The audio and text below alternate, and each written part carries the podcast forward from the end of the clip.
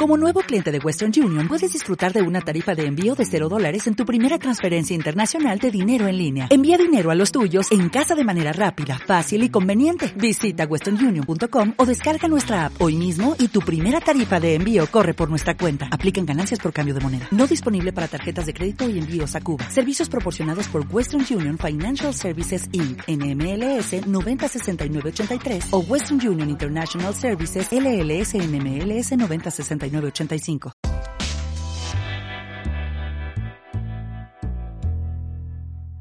Entrevista. Escuela de Administración Pública de Castilla y León.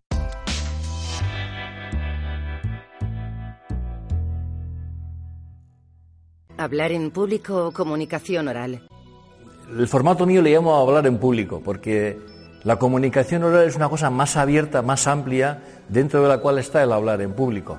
Yo dentro de la comunicación oral eh, incorporo el saber escuchar, el saber establecer buen nivel de relación con las personas, el ser empático, el ser em, eh, emocionalmente inteligente, liderazgo, es decir, un montón de habilidades sociales y de comunicación en general, por cierto, muy útiles para ejercer cualquier tipo de profesión, y dentro de esas habilidades de comunicación oral estaría el hablar en público, el presentar en público, eh, que digamos que es una de las funciones fundamentales de la comunicación oral, una parte. ¿Cuáles son los errores más comunes al hablar en público? Habitualmente yo lo suelo identificar en cuatro grandes eh, errores, sobre todo en los espacios profesionales a los que yo me dirijo. El primero de ellos es la excesiva información que la gente da. La información cada vez tiene valor, menos valor, cada vez la gente puede acceder a la información sin problemas eh, en Internet a través de cualquier camino, pues por ejemplo, si hay que tener información sobre las técnicas y herramientas para hablar en público, baste que entre al ordenador, teque una tecla, entre a, Internet y le salgan cantidad de, cosas de información. Entonces la información digamos que está eh, devaluada y la gente ofrece excesiva eh, información. En segundo lugar, un segundo error muy es el lenguaje corporativo. Yo le llamo el somnífero corporativo. La gente utiliza un lenguaje muy especializado, una jerga muy especializada, llámese ingenieros, llámese docentes, llámese abogados, etcétera, y esa jerga hace que la gente eh, no le entienda demasiado bien lo que está diciendo, con lo cual se están distanciando muchísimo eh, del público. Le llamo el somnífero corporativo o la maldición del conocimiento. Sé mucho, pero no sé cómo trasladarlo para que la gente entienda. Un tercer error es el tono, un tono neutro, un tono monotono, un tono aburrido, un tono profesional, que le falta energía, que le falta pasión, que le falta fuerza. Y un cuarto error es un PowerPoint, un audiovisual totalmente cargado de texto. ¿Por qué? Porque detrás de esto lo que la gente hace es ocultar sus carencias de comunicación, ocultar sus debilidades, ocultar su falta de confianza y de autoestima. Entonces, ¿qué mejor refugio que hablar mucho, que utilizar una jerga en la que me siento cómodo, que hablar en un tono profesional neutro y leer lo que pone en la pantalla en un PowerPoint cargado de texto? ¿Cómo se pueden evitar los nervios al hablar en público? Mira, en principio, eh, los nervios no tienen por qué tener connotaciones. Eh, negativas. Es como si hay una fuerte ola que viene hacia ti, tú estás en el medio del mar, si te pegas con ella y no sabes gestionarla, te vas a hacer daño. Si tienes una buena tabla de surf y sabes coger la ola de manera adecuada, te vas a aprovechar de la fuerza de la ola para poder disfrutar. Quiero decir, si me preguntas a mí, ¿vienes preparado hoy a esta actividad formativa? ¿Tienes ganas de compartir con la gente lo que vas a decir? ¿Estás convencido? ¿Lo tienes claro? Digo, sí, sí, sí, sí. Me dice, ¿estás nervioso? Sí, afortunadamente. Porque el estar nervioso te da un punto de tensión, síntoma de que te lo has preparado, de que te lo has currado, de que te la juegas, de que asumes tu responsabilidad. Y como consecuencia de que es un acto importante ponerse de la gente para conseguir que cambie, para conseguir persuadirle y para conseguir objetivos, y en mi caso incluso para poder vivir de la profesión, lo normal es que estemos eh, nerviosos. Otra cosa es que si la gente tiene dificultades con su autoestima, con su confianza, si cree que va a salir mal, si cree que se puede bloquear, si cree que no, cree que no puede responder a las preguntas, si cree que no está capacitada, si imagina un mal resultado, con ese tipo de pensamientos, con ese tipo de actitudes, con ese tipo de creencias, con ese tipo de resultados negativos que imaginamos, la gente va muy debilitada eh, a los sitios. ¿Las claves cuáles son? Las claves son la preparación. ¿Ayuda a ponerse en el lugar del que escucha? Ayuda muchísimo. Si yo me pongo a pensar, ¿quiénes van a venir? Imagino la gente que viene porque puedo saberla. ¿Qué es lo que les puede interesar? Pues teniendo en cuenta qué tipo de gente es esto, esto, lo otro. ¿Qué les puede preocupar? ¿Cuál es mi objetivo en esta presentación? ¿Qué quiero persuadirles, hacerles reflexionar, establecer un buen nivel de relaciones, conseguir algo de ellos? ¿Qué tipo de audiovisual puedo presentar para reforzar los mensajes? ¿Qué tipo de estructura? ¿Qué tipo de contenidos? ¿Qué tipo de mensaje central quiero lanzar? ¿Qué es lo que les puede gustar? Si focalizo fundamentalmente la atención ahí, voy a dejar de pensar en mí. ¿Todo el mundo puede ser un buen orador?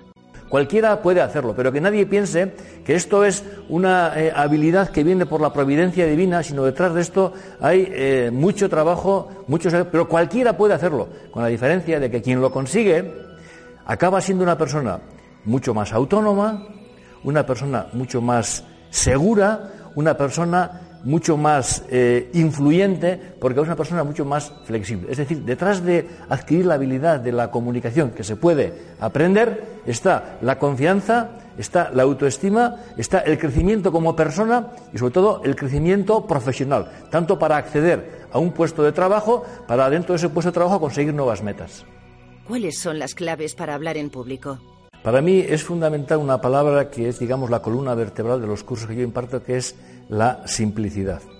Simplificar las cosas. ¿eh? La, simplicidad es la mayor de las sofisticaciones y la simplicidad hace que en la medida que simplifique las cosas, amplifiques el mensaje. ¿Qué es lo que hay que simplificar? Lo que voy a decir, el lenguaje, es decir, evitar el lenguaje especializado corporativo y hablar de manera clara, breve, sencilla y entendible. ¿Qué es lo que hay que simplificar? La estructura, un buen esquema, un buen guion, un buen mapa, con un inicio potente, con un cierre muy llamativo, con un buen cuerpo.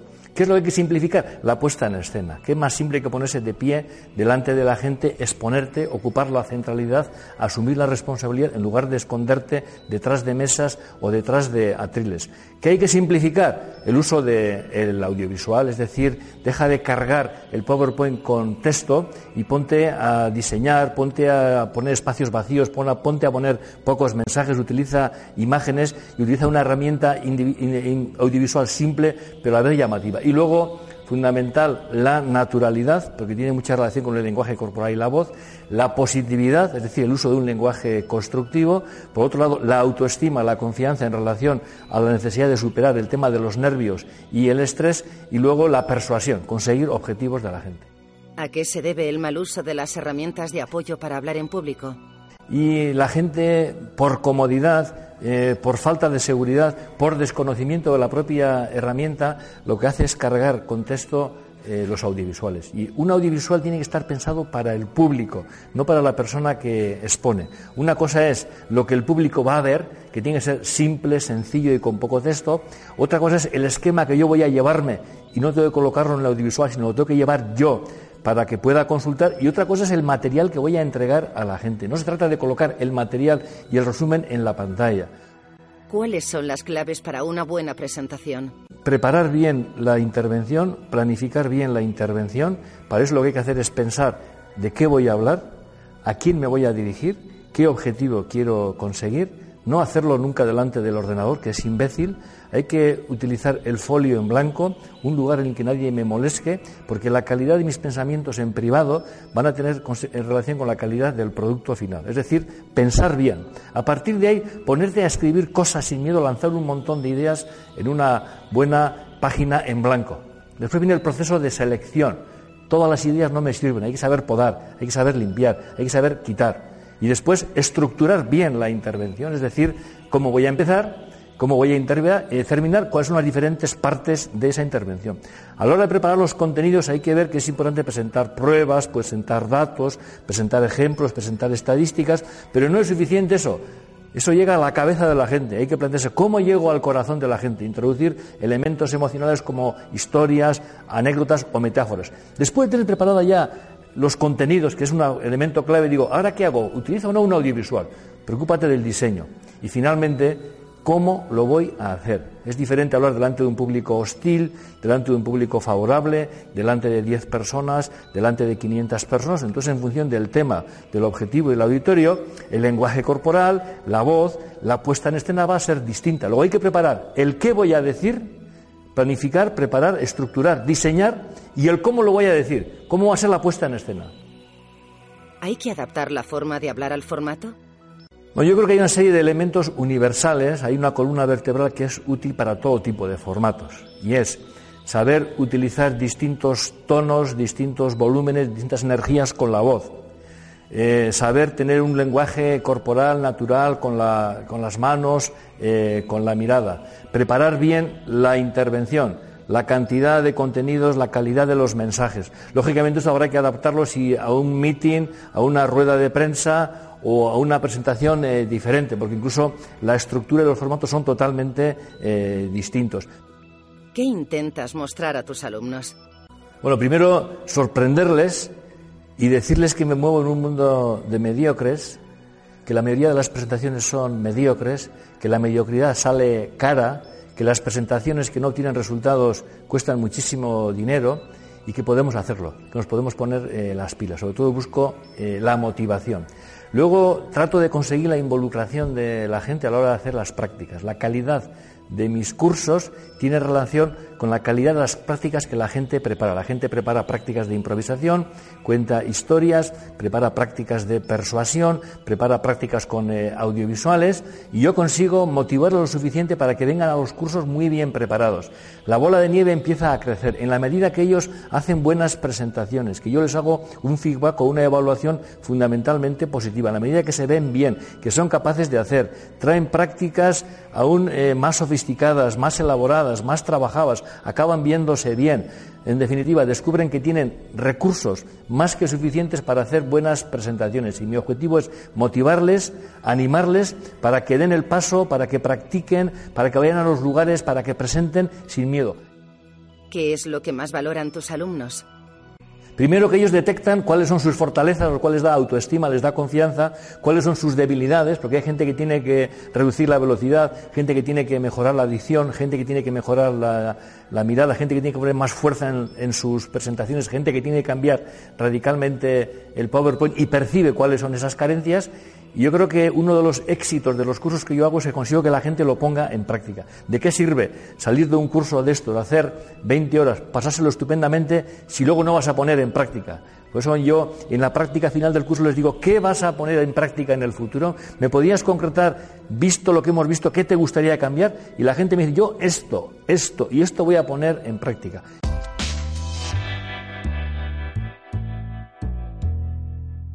Escuela de Administración Pública de Castilla y León.